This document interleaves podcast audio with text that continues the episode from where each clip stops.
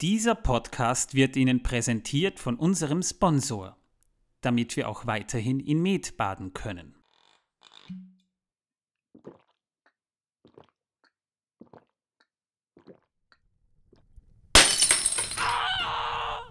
Mordormilch prickelt länger als es brennt.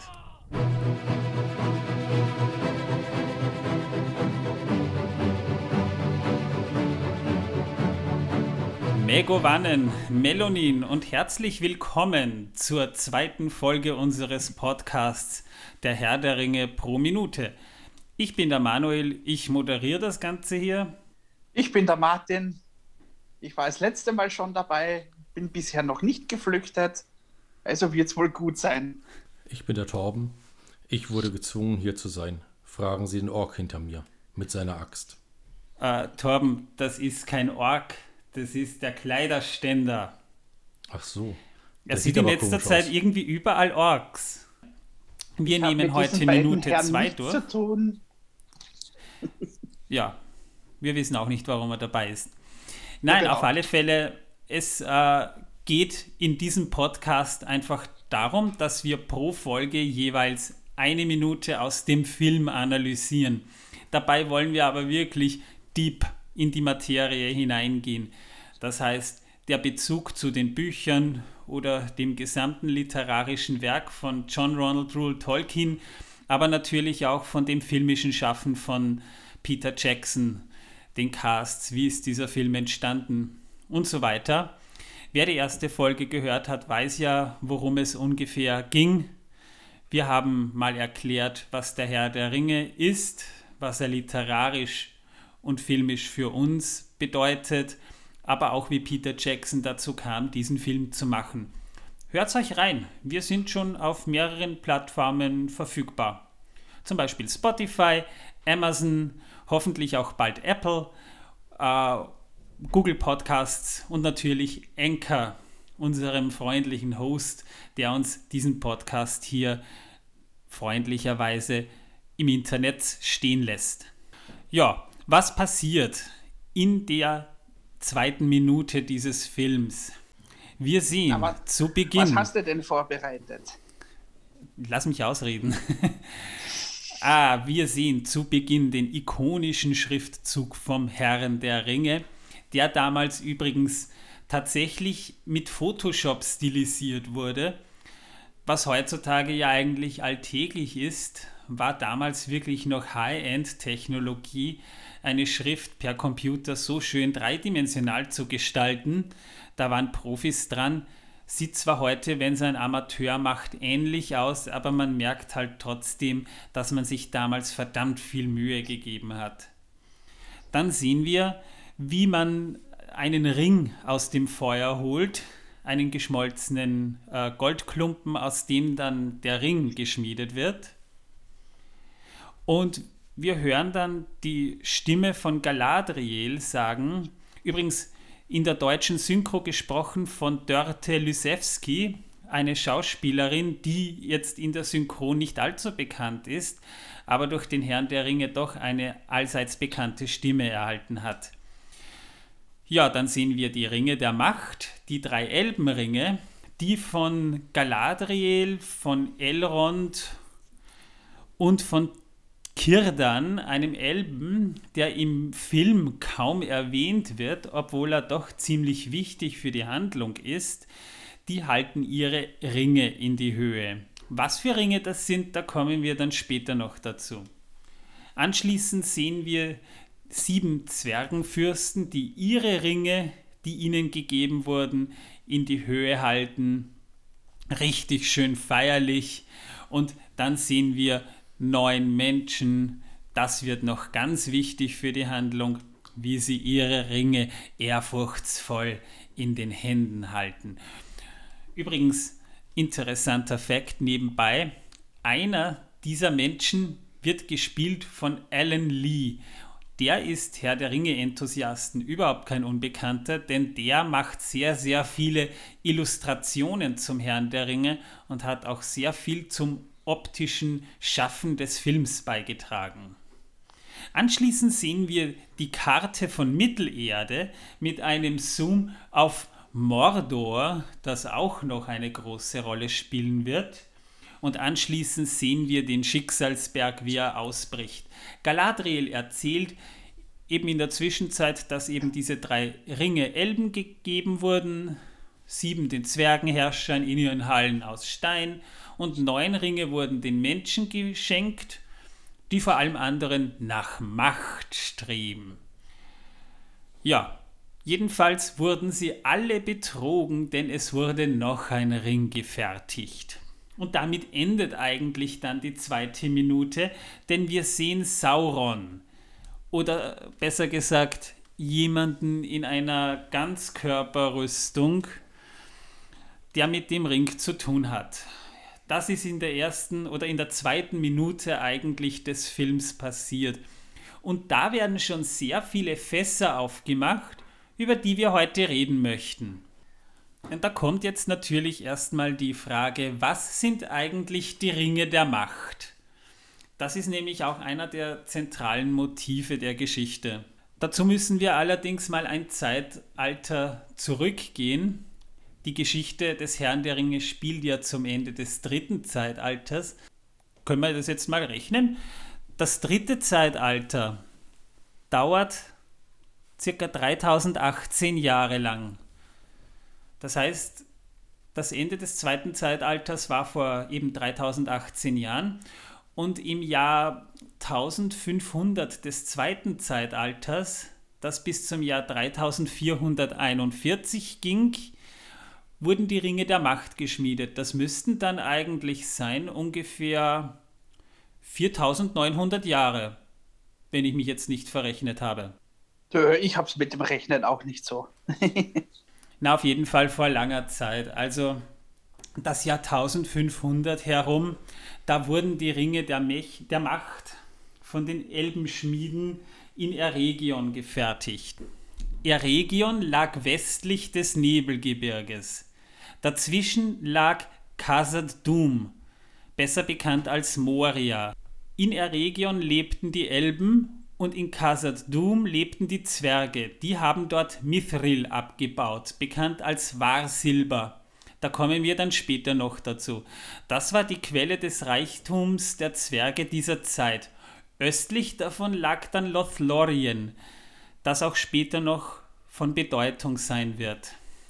Jedenfalls war Eregion ein Land, in dem sich die Elben niedergelassen haben, circa im Jahr 700 des zweiten Zeitalters. Das waren die Noldor, ein Stamm von Hochelben, die noch in Mittelerde bleiben wollten. Ja, da mache ich jetzt natürlich auch schon wieder das ein oder andere Fass auf denn die Geschichte geht ja noch weiter zurück, aber wie gesagt, da kommen wir dann später noch dazu. Jedenfalls haben die Gwaith i Mirdain, die Juwelenschmiede der Noldor, unter Leitung von Celebrimbor diese Ringe der Macht angefertigt. Bis auf den letzten äh, Ring der Macht, der im Film ja. dann halt äh, gesagt wurde, dass das eigentlich der Sauron selber war, ja, genau. der den Trank geschmiedet hat. Genau. Na, zunächst mal haben ja die Elben nur einfache Juwelen und Zauberringe geschmiedet, die nicht allzu viel können. Also das waren Kleinigkeiten. Das erzählt auch Gandalf Frodo im Buch, nämlich im zweiten Kapitel, Die Schatten der Vergangenheit. Und ähm, dann erschien plötzlich Sauron. Und Sauron kam damals noch in seiner schönen Gestalt, um die Elben zu täuschen. Dazu muss man halt sagen, dass Sauron damals scheinbar wirklich in einer elbengleichen Gestalt aufgetaucht ist, damit die Elben ihm auch Gehör schenken. Und er betörte Celebrimbor scheinbar insoweit, dass er ihn dazu brachte, eben die sogenannten Ringe der Macht unter Saurons Anleitung zu schmieden. Denn Sauron dürfte den Juwelenschmieden ein schier grenzenloses Wissen zur Verfügung gestellt haben. das Juwelenschmieden unter den Elben hat halt doch eine gewisse Tradition gehabt, denn die haben ja auch schon die sogenannten Silmaril geschmiedet im ersten Zeitalter. Und ja, bevor ich da jetzt wieder zu viel mich irgendwo reinrede, darf man eins nicht vergessen, darüber reden wir auch noch später. Denn das ist wirklich sehr, sehr viel Materie. Jedenfalls haben die Elben unter Saurons Anleitung sieben Ringe geschmiedet, die sie den sieben Zwergenfürsten aus den sieben Stämmen gegeben haben.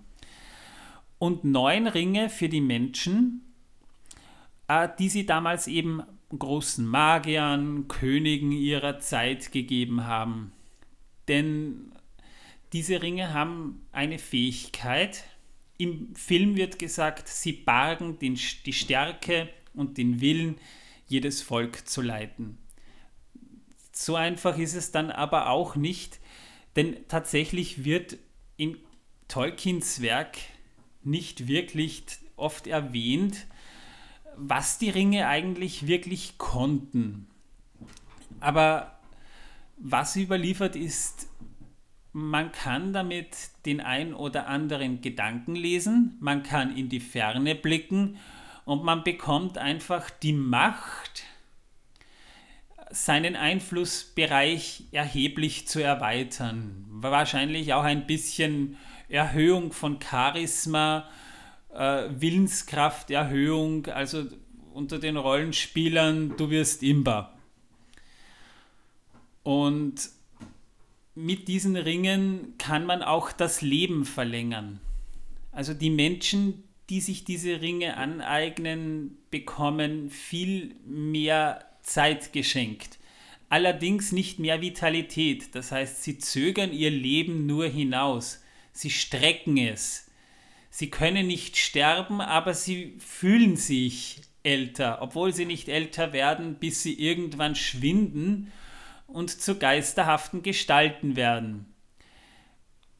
Das ist nämlich wichtig, denn das ist letztendlich die Grundlage der Ringgeister. Jetzt fragen sich natürlich manche, warum werden die Menschen von diesen Ringen korrumpiert, aber die Zwerge nicht? Weil die Zwerge ganz einfach stur sind. Diese Zwergenringe haben scheinbar auch das Leben dieser Zwergenfürsten nicht verlängert und sie konnten sich dem Meisterring, von dem wir noch später sprechen werden, auch nicht unterwerfen. Ja, und äh, Celebrimbor hat ohne Saurons Anleitung heimlich drei Ringe für die Elbenfürsten geschmiedet, mit denen die natürlich dann auch ihren Einfluss ausweiten können, aber ihr Leben nicht verlängern können, weil Elben ja sowieso unsterblich sind. Elben können weder durch Krankheit sterben noch durch das Altern sterben. Elben können eigentlich nur durch eine Sache sterben, indem man sie umbringt. Ja, und diese drei Ringe, von denen weiß man schon ein bisschen mehr. Dazu muss man jetzt allerdings auch natürlich ein bisschen Elbenkunde erwähnen, denn die Noldor, die in Mittelerde nach dem Ende des ersten Zeitalters geblieben sind, haben sich eben in der Region angesiedelt, wie ich schon gesagt habe. Und deren Herrscher waren die Elbenfürsten Celeborn und Galadriel. Ja, jeder Herr der Ringe-Fan weiß, wen ich meine. Und die haben zu Beginn von Eregion in der Stadt Ost in Edil über Eregion geherrscht bis dann eben um 1200 des zweiten Zeitalters, also 500 Jahre nach, nachdem Eregion gegründet wurde, bis dann eben Sauron daherkam und begann die Elben zu täuschen. Celeborn und Galadriel haben Sauron nie getraut. Das muss man mal dazu sagen. Die waren damals schon alt und die waren auch ziemlich klug und die ließen sich von Sauron, denn die wussten noch ganz genau aus dem ersten Zeitalter, wer das war, nicht einwickeln. Also haben letztendlich eben Celeborn und Galadriel gesagt, wir lassen uns nicht beeinflussen, aber Celebrimbor, der durch das Ringschmieden zu einer der Einfluss, einflussreichsten, wenn nicht zur einflussreichsten Person in der Region geworden ist, hat sich halt einlullen lassen, weshalb Celeborn und Galadriel dann aus Protest ihre Region verlassen haben und sich östlich des Nebelgebirges in Lothlorien niedergelassen haben und dieses Reich eben begründet haben, das auch zum Ende des dritten Zeitalters noch besteht. Galadriel erhielt allerdings einen dieser Ringe. Ja, das war Nenya. Hm. Er genau. sagt sie auch im Film, äh, aber halt natürlich nur in der Extended äh, Edition, also in der guten Fassung, äh, die wir hier auch besprechen. Ja, dann gibt es ja eben einmal diese drei Ringe. Äh, Vilja, der Ring der Luft, der besteht aus Gold und hat einen Saphir Celebrimbor gab diesen Ring zunächst dem Elbenfürsten Gilgalad, der sich, ich glaube, äh, an den grauen Anfurten niedergelassen hat. Der gab ihn dann allerdings später dann, als die Kacke am Dampfen war, an Elrond weiter. Und den Ring hat er theoretisch jetzt noch, zu Beginn dieser Geschichte. Dann haben wir eben Nenja, den Ring des Wassers, der besteht aus äh, Mithril und hat einen Adamant, also vergleichbar mit einem Diamanten. Und dann gibt es eben noch Quenya. Quenya, genau. Der Ring des Feuers. Den bekam Kirdan, der Schiffsbauer, an den Grauen Anfurten, den wir auch zu Beginn des Filmes ganz kurz sehen und Spoiler voraus, auch ganz zum Ende. Der trägt einen Rubin und besteht aus massivem Gold. Allerdings gab Kirdan diesen Ring später um 1000 des dritten Zeitalters an Gandalf weiter, damit der ihn hütet. Und diese Elbenringe haben halt auch eine gewisse Macht, denn diese Ringe verleihen nicht nur jemanden gewisse Gaben und vermutlich haben auch manche Elben dadurch die Fähigkeit, ein bisschen in die Zukunft ziehen zu können, wie Elrond es kann. Jedenfalls sind diese Ringe auch dafür da, die Wunden der Zeit zu heilen. Also Galadriel nutzt diese Macht des Ringes mehr oder weniger dazu, ihr eigenes Reich, nämlich Lothlorien, so ein bisschen der Zeit zu entrücken. Mit den sieben Zwergenringen ist das dann schon etwas schwieriger. Denn da muss man mal eins dazu sagen, man weiß aus dieser Zeit nicht wirklich, wer diesen Ring erhalten hat. Allerdings konnte Sauron sich der Zwerge nie bemächtigen, keinem einzigen, weshalb er diese Zwergenringe irgendwann zurückgewinnen musste. Vier der Ringe wurden nachweislich von Drachenfeuer vernichtet. Denn normales Feuer kann diesen Ringen nichts anhaben. Das sieht man später auch noch im Film. Allerdings mussten, musste schon ein gewaltig heißes Feuer, vermeintlich Drachenfeuer, diese Ringe schon vernichten. Und drei hat Sauron im Laufe der Zeit wiedererlangt. Der letzte vor noch gar nicht so langer Zeit, von dem Zeitpunkt an, wo die Geschichte des Herrn der Ringe spielt, äh, das war Trein der Zweite, der Vater von Thorin. Allerdings nicht wie im Film Der Hobbit dargestellt, wo das in der Extended Edition sogar gezeigt wird, ungefähr zu der Zeit, wo auch der Hobbit spielt, sondern schon weit früher, ungefähr 200 Jahre früher. Jedenfalls die neun Ringe welche die Menschen bekommen haben, die konnte sich Sauron zu eigen machen. Irgendwann hat sich Sauron diese Ringe einfach zurückgeholt, damit er die Menschen, die vorher diese Ringe trugen und irgendwann schwanden, kontrollieren konnte. Das wurden dann die neuen Ringgeister oder auch die sogenannten Nazgul. Und das ist noch von großer Relevanz, wenn wir jetzt mal bedenken, dass die Nazgul circa 700 Jahre nachdem die Ringe geschmiedet wurden, auftauchten. Ich hätte da vielleicht ein paar kleine Einschübe. Ja? Bitte.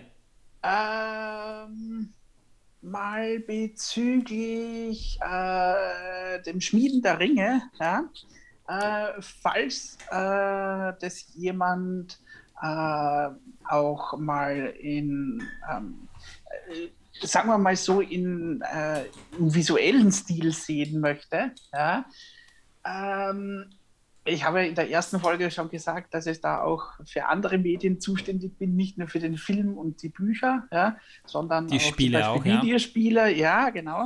Äh, da sind ja in den letzten paar Jahren erschienen die beiden äh, Mittelerde-Spiele, äh, Schatten von Schatten von Mordor oder Mordor-Schatten auf Deutsch und das zweite Schatten des Krieges.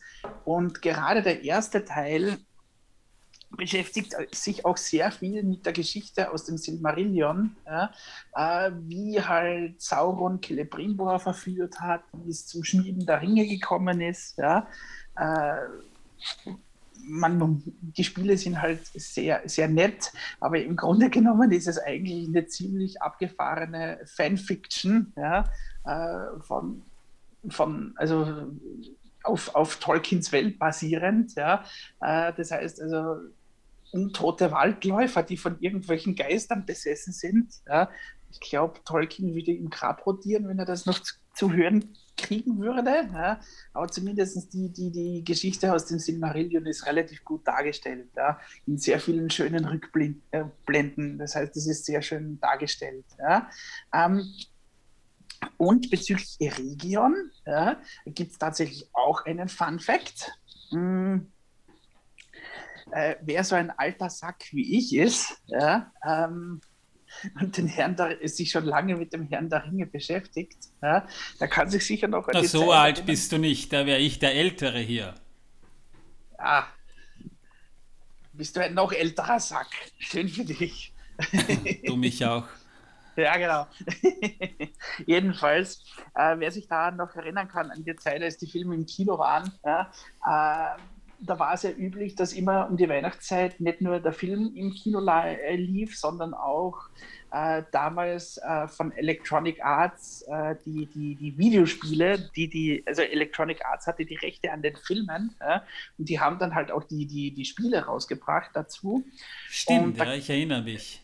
Die ja, zwei Türme war der erste, also das erste Spiel, aber hatte noch Elemente vom ersten Teil auch drinnen. Richtig, ja. Und da gab es eben noch die Rückkehr des Königs, ja, äh, das dann auch für den PC erschienen ist, ja, weil das, der erste Teil war konsolenexklusiv. Ja. PC Master Race äh, My Ass. Äh, und dann gab es noch ein drittes Spiel, äh, bevor dann die beiden Schlacht- und Mittelerde-Spiele kamen. Ah, die Echtzeitstrategiespiele. Ja, genau, genau. Äh, da gab es kann ich leider nicht beurteilen. Ich hatte leider damals keinen PC, der die stemmen konnte. Äh, oh, inzwischen, schon. Das war geil. inzwischen hätte ich einen PC, aber man kriegt die Spiele nicht mehr, weil die Lizenz natürlich ausgelaufen ist. sie würden heute verkauft. auch nicht mehr gut aussehen. Damals sahen sie wirklich extrem gut aus, aber da, heute äh, könntest du damit nicht mal auf dem äh, iPad was reißen. Ja, jedenfalls, es gab dann aber noch, äh, als das erste Schlacht um Mittelerde rausgekommen ist, ein Rollenspiel, ein rundenbasiertes, ja, äh, exklusiv auch für Konsolen. Ähm, ja. Ah, das dritte äh, Zeitalter. Ja, genau, das meine ich. Ja, ja. Und zwar, wo eine ja, Parallelgeschichte erzählt wurde. Richtig, und die startet nämlich in Eregion sogar. Ja? Das heißt, man kann dann nämlich Eregion sogar besuchen, ja, wie sich halt die, die, die Entwickler damals vorgestellt haben. Und äh, zum Beispiel, man sieht dann auch Elbenruinen, kann durch Elbenruinen durchgehen. Ja? Also, oh ja. Die, dieses von den Elben verlassene Region. Das, das, das sah man im hier. Film nur ganz knapp. Im Buch werden diese Ruinen aber auch kaum erwähnt. Mhm. Das muss man aber mal dazu sagen. Im Spiel sind sie drin. Ja, also von dem ja. her, das ist, ist ein netter Fun-Fact. So, und jetzt bin ich auch schon wieder ruhig. Nö, das ist total interessant, weil ich habe ja äh, das habe ich beim letzten Mal ja auch noch gar nicht erzählt, weil das noch zu weit in die Zukunft gehen würde ich habe ja jahrelang Herr der Ringe online gespielt. Das ist ein Online-Rollenspiel, damals, ich glaube, entwickelt von Turbine, später übernommen von Warner Brothers und mittlerweile Ich habe schon so lange nicht mehr gespielt, ich müsste recherchieren. Hat es wieder eine neue Firma übernommen. Jedenfalls wird es nach wie vor geupdatet. Es gibt nach wie vor neue Regionen. Und das hat ja parallel zu den Büchern gespielt oder spielt es. Das heißt, es nimmt auf die Filme und auf die Optik der Filme so gut wie kaum äh, Rücksicht, sondern versucht eher mhm. da, die Bücher aufzugreifen.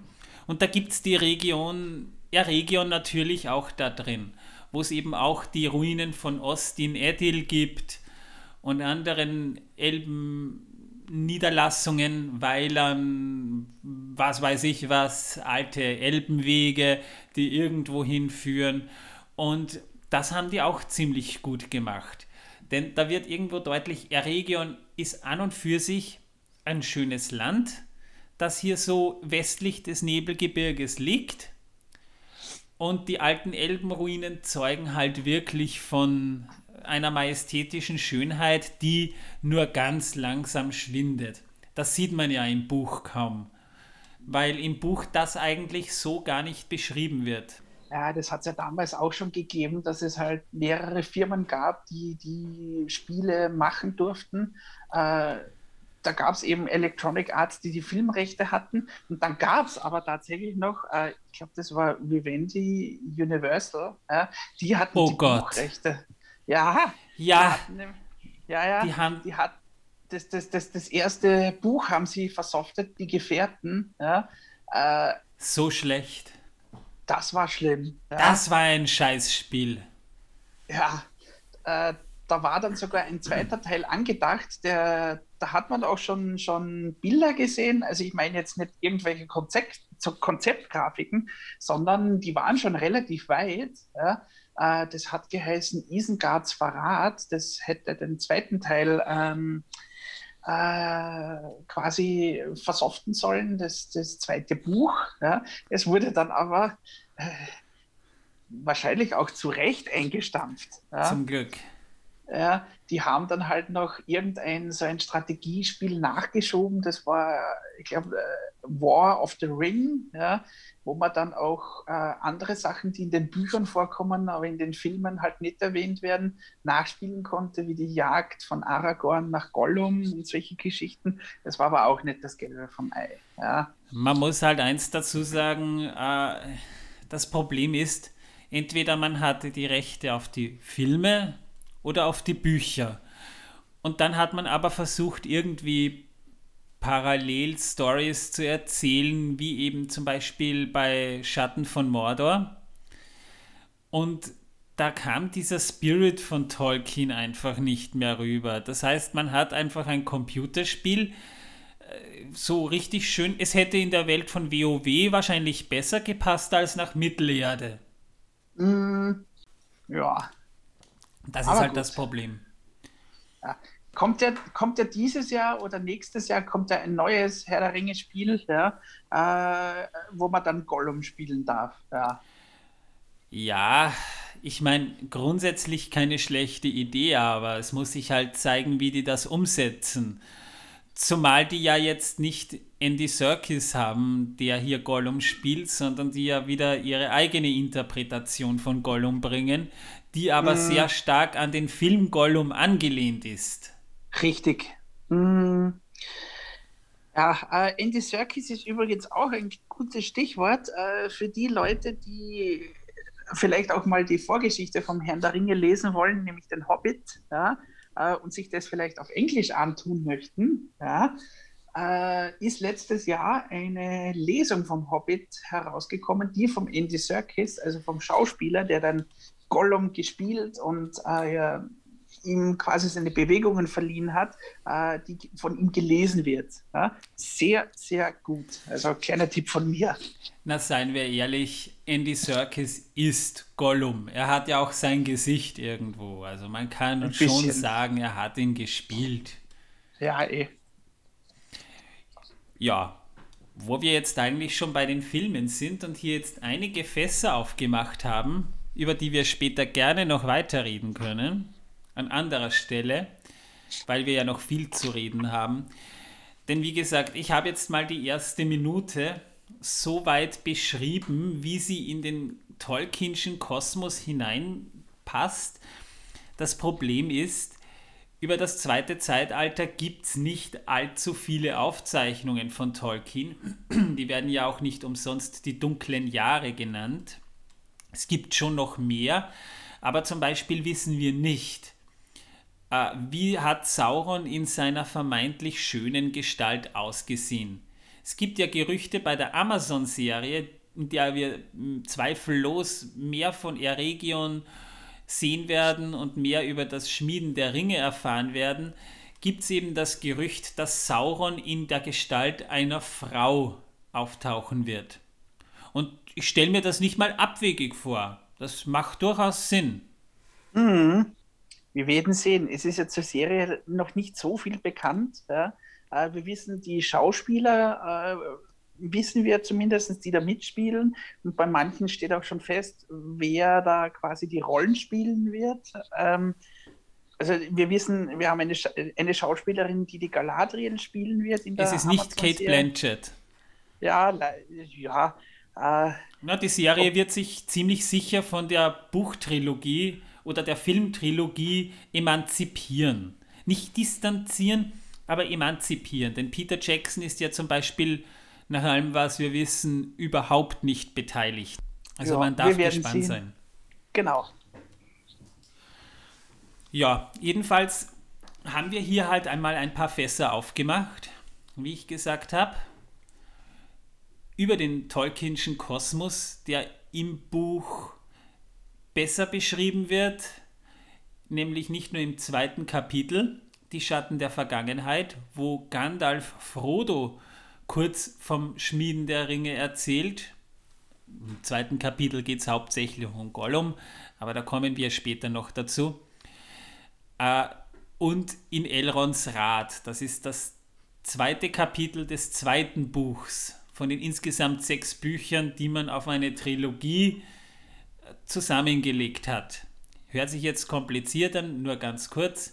Ich sagte ja in der letzten Episode schon, dass der Herr der Ringe als Trilogie erschien, obwohl Tolkien das eigentlich als ein Buch sieht, das aus sechs kleineren Büchern besteht.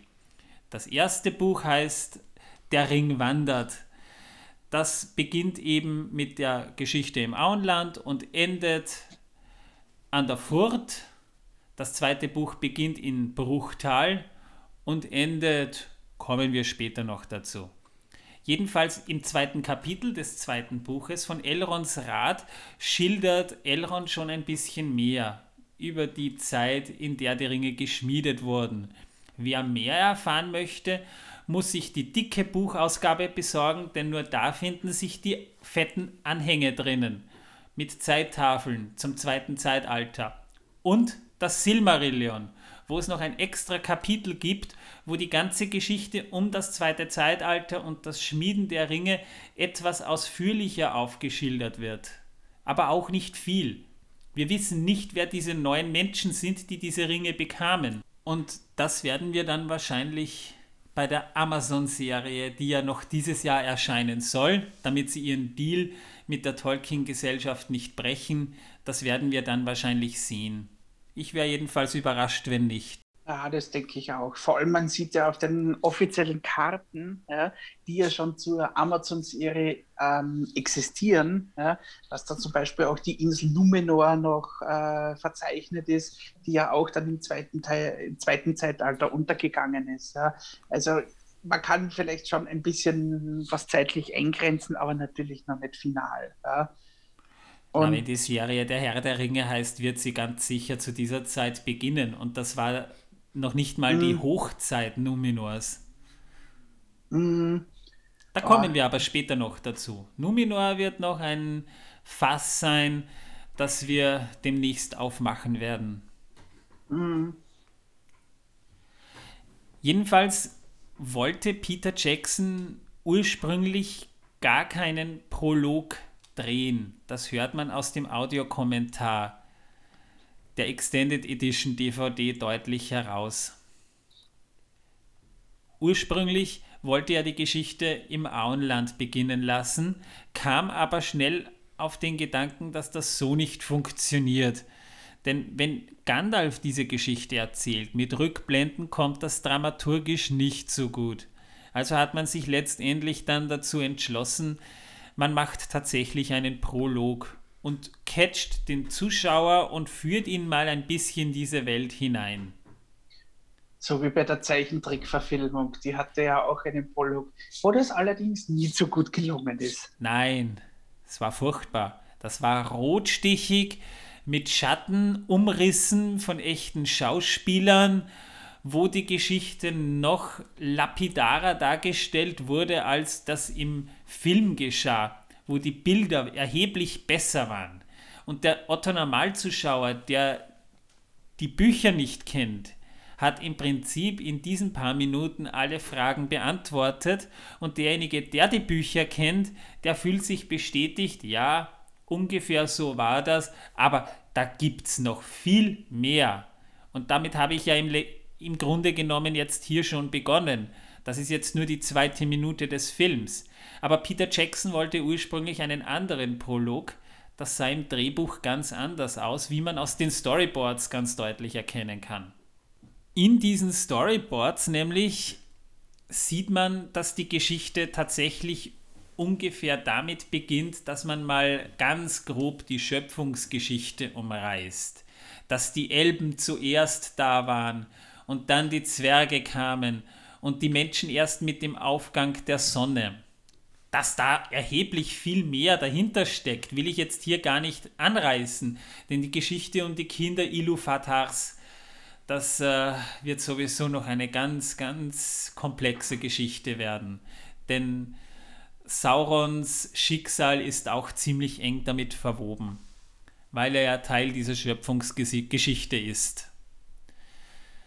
Und nur so viel, etwas können wir, glaube ich, schon sagen. Ja? Äh, Tolkien hat da etwas besonders äh, Kreatives bei der Schöpfungsgeschichte gemacht. Ja? Äh, die, die, die, die, die Welt, äh, Mittelerde, beziehungsweise äh, alles, ja, wird ja durch Töne erschaffen, durch Musik. Ja? Durch Musik, äh, die sich materialisiert hat. Also das hätte ich schon gerne mal im Film gesehen, aber vielleicht kriegen wir das auch irgendwann. Vielleicht kriegen wir es in der Serie zu sehen. Könnte cool ich mir als animierte Sequenz total gut vorstellen. Es hätte was Märchenhaftes, was Mythisches. Ja, auf alle Fälle wird da auch mehr auf Saurons Verrat eingegangen. Gilgalad wird viel deutlicher gezeigt und erwähnt. Und auch äh, das Schicksal, dass Elben eigentlich nur so sterben können in unserer Welt, indem man sie tötet, wurde in den Storyboards viel drastischer gezeigt. Also die ursprünglichen Storyboards gefallen mir fast sogar besser sie haben viel mehr ähm, was Mystisches an sich. Sie zeigen viel drastischer das letzte Bündnis und was damit einhergeht. Und da muss man dann schon sagen, das hätte mir fast besser gefallen, aber, das muss ich jetzt dazu sagen, aber man hätte Gollums Geschichte, die für den Prolog eigentlich essentiell ist, wenn man den Hobbit nicht gelesen hat und anderes, komplett ausgelassen. Wie die das dann hineingebracht hätten, darüber lässt sich jetzt nur spekulieren, aber das hätte man komplett ausgelassen. Ja, äh, wir sollten jetzt vielleicht noch den einen oder anderen Charakter erklären, nämlich Kirdan, den Schiffsbauer, der einzige mir bekannte Elb, der einen Bart hat. Nicht im Film, aber im Buch. Kirdan dürfte wahrscheinlich der älteste noch lebende Elb in Mittelerde sein. Gespielt wird er übrigens von Michael Ellsworth, der in diesem Film keinen einzigen Satz spricht, obwohl er eigentlich, auch wenn man ihn nur immer wieder im Hintergrund sieht, eigentlich eine verdammt gewichtige Rolle in der Geschichte von Mittelerde spielt. Vermutlich war er sogar einer der ersten Elben, die jemals unter den Sternen wanderten. Man weiß nicht viel über ihn, außer dass er mächtig ist und gute Schiffe bauen kann. Und einen Bart hat. Und einen Bart hat. Ach, er lebt ja doch noch, der Torben. Ja, ich habe mich ehrlich gesagt auch schon gefragt, ob ihn nicht der Ork schon erschlagen hat. Nein, der ich hinter ihm steht. krampfhaft die Axt fest. Er wehrt sich. Ja. Ja, liebe Zuhörer, wenn ihr euch fragt, wer Torben ist, das ist der Typ, den wir jedes Mal an seinen Bart hierher schleifen, damit er mit uns diesen Podcast macht. Und er ist mein Trauzeuge. Und er besticht mich mit Essen und Getränken. Meistens. Und wenn er Mist baut, kriegt er eins auf die Nuss. Das schneiden wir aber raus. Nein, das bleibt drin. Nein, seine Schmerzensschreie. Ach so, okay. Das ist einfach zu grausam fürs Publikum. Ihr wisst schon, dass ich den Schnitt nicht übernehme heute, oder? Klar. Upsi. Ja, jedenfalls, wir sehen in diesem Film auch kurz eine neu illustrierte Fassung der Karte von Mittelerde. Diese Karte muss eigentlich jeder Herr der Ringe-Fan kennen. Sie taucht ja nicht nur im Film wiederholt auf, sondern liegt ja auch dem Buch bei. Sie stellt mehr oder weniger so ein bisschen auch Europa dar, wie es vor 6000 Jahren in dieser mythischen Zeit ausgesehen haben könnte. Denn Tolkien hat ja selbst in einem Interview oder in einem Brief selbst gesagt, er stellt sich vor, dass diese Geschichte 6000 Jahre vor unserer Zeit gespielt hat, hatte, habe. Also kann man ungefähr sagen, ungefähr vor 11.000, 12.000 Jahren wurden die Ringe der Macht geschmiedet. Und irgendwann mal hat sich das Ganze in unsere heutige Zeit hinein manifestiert. Also wir haben quasi eine Art mythische Karte von Europa vor uns. Wäre natürlich jetzt mal interessant, die Karte über unsere heutige zu legen und vielleicht versuchen herauszufinden, wo die einzelnen Reiche damals gelegen hätten, wenn sie sie wirklich gegeben hätte. Könnte man mal probieren. Ja, und wo die Stimmung jetzt schon so auf dem Höhepunkt ist, können wir Yeah. jetzt mal zum Ende dieser Folge her ein bisschen auf das Hörerfeedback eingehen. Ich möchte mich hier jetzt schon mal bei allen Probehörern bedanken, die sich die erste Folge auf YouTube angehört haben. Wir haben fleißig geteilt und die Leute mal gefragt, wie ihnen die erste Folge des Podcasts gefallen würde. Und da gab es dann schon ein bisschen recht interessantes Feedback. Eins möchte ich mit euch teilen. Es kommt von Thomas Rabenstein. Er schreibt Weltraumgeschichten. Schund, wie meine Eltern dazu gesagt hätten. Ich nenne es einfach Science-Fiction-Opera, die er schreibt. Könnt ihr übrigens in seinem Eigenverlag erwerben, auch auf Audible. Äh, nein, nicht auf Audible, beim Kindle Shop. Auf Kindle Unlimited. Sucht mal nach Nebular. Und der hat sich diesen Podcast mal angehört und meinte, die erste Folge wäre zu lang gewesen. Und da habe ich dann natürlich auch gesagt, natürlich, das Feedback haben wir schon öfter bekommen, dass die erste Folge so lang gewesen wäre. Aber man darf nicht vergessen, wir mussten uns hier mal vorstellen und wir mussten jetzt mal quasi eine Exposition dieses Podcasts betreiben. Das dauert halt seine Zeit und es wird sicherlich nicht jede Folge so lang gehen. Aber danke auf alle Fälle für das Feedback, auch für das technische Feedback. Das hat mir doch ziemlich geholfen. Er meinte eben zum Beispiel, es fehlt ein Pre-Opener. Ja, jetzt haben wir Werbung geschaltet, auch gut. Wir bekommen Ja, in der Werbung, das war so eine Sache. Ich habe tatsächlich mit einigen äh, Ländern äh, verhandelt, um diese Werbung schalten zu können und zu dürfen. Und ich bin froh, dass uns so viele verschiedene Völker dabei unterstützen. Wie gesagt, Mordormilch prickelt länger als es brennt. Abschließend können wir jetzt eben sagen, danke für euer Feedback und in der nächsten Episode erwartet uns ein ziemlich interessantes Thema oder mehrere interessante Themen, nämlich die Frage, wer oder was ist eigentlich Sauron? Was kann der eine Ring eigentlich? Und wie kam es dazu, dass Elben und Menschen ein letztes Mal gegen Sauron ins Gefecht zogen, um dieses Übel von der Welt zu tilgen?